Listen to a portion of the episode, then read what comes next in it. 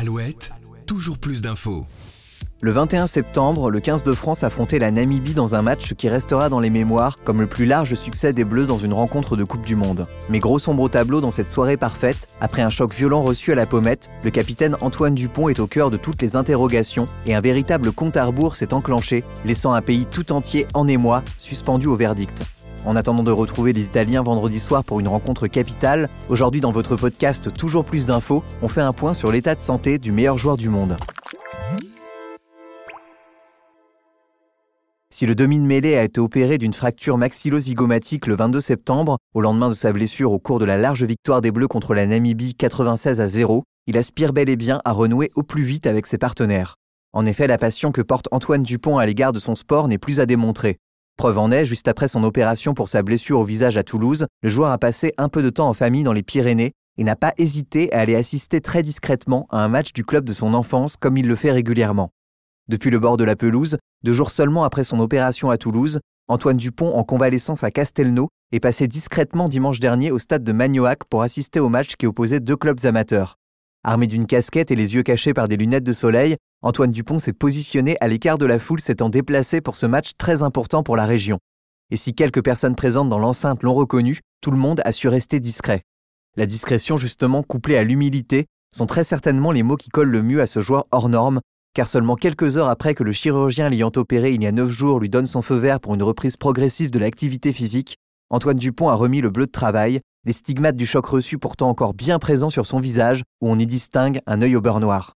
Et si le joueur ne fera pas partie comme attendu de l'équipe retenue pour affronter les Italiens ce vendredi pour le dernier match de la phase de poule de l'équipe de France, il faudra encore retenir son souffle quelques jours et une visite médicale lundi avec son chirurgien pour un dernier contrôle, condition indispensable à un retour à l'entraînement complet et à sa participation à l'éventuel quart de finale du mondial. En attendant, la France du rugby est suspendue à ce verdict. Après le rendez-vous de lundi, il va également falloir voir comment il réagit. Est-ce qu'il aura toutes ses capacités et pas d'appréhension complète le kiné officiel du staff de l'équipe de France. Lucky a retrouvé ses coéquipiers dans la nuit de samedi à dimanche à Aix-en-Provence, où ces derniers préparent le match de vendredi soir. Une reprise en douceur avec des exercices sur des vélos d'entraînement ou des rameurs, après avoir enchaîné plusieurs courses et quelques passes.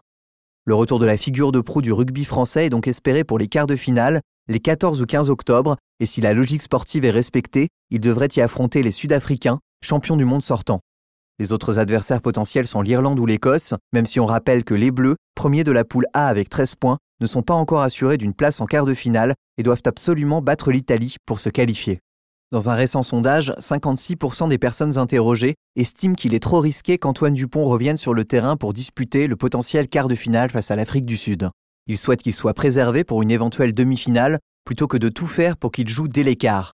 Les sondés justifient leur choix en s'inquiétant pour sa santé, pour la suite de sa carrière notamment, et pense de toute manière qu'il ne serait pas à son meilleur niveau en quart de finale. Un paradoxe pourtant puisqu'il juge que son absence amenuiserait les chances de remporter la Coupe du Monde. En effet, 82% des Français pensent que le 15 de France peut être titré avec lui, contre 70% sans le principal concerné. Alors Antoine Dupont reviendra-t-il? Et si oui, sera-t-il handicapé par un masque de protection qui pourrait potentiellement altérer son champ de vision? La question se pose également.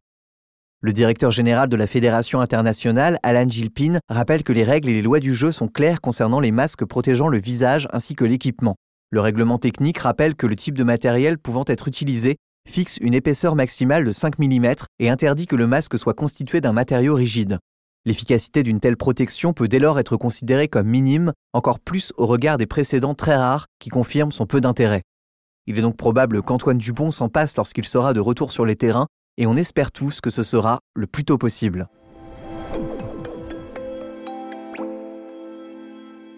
C'était le point sur l'état de santé d'Antoine Dupont, qui sera rendu lundi, on le rappelle, par le chirurgien en charge de son suivi médical. Quant à moi, je vous retrouve demain pour un nouvel épisode de Toujours plus d'infos. À très vite. Toujours plus d'infos, le podcast de la rédaction d'Alouette qui va plus loin.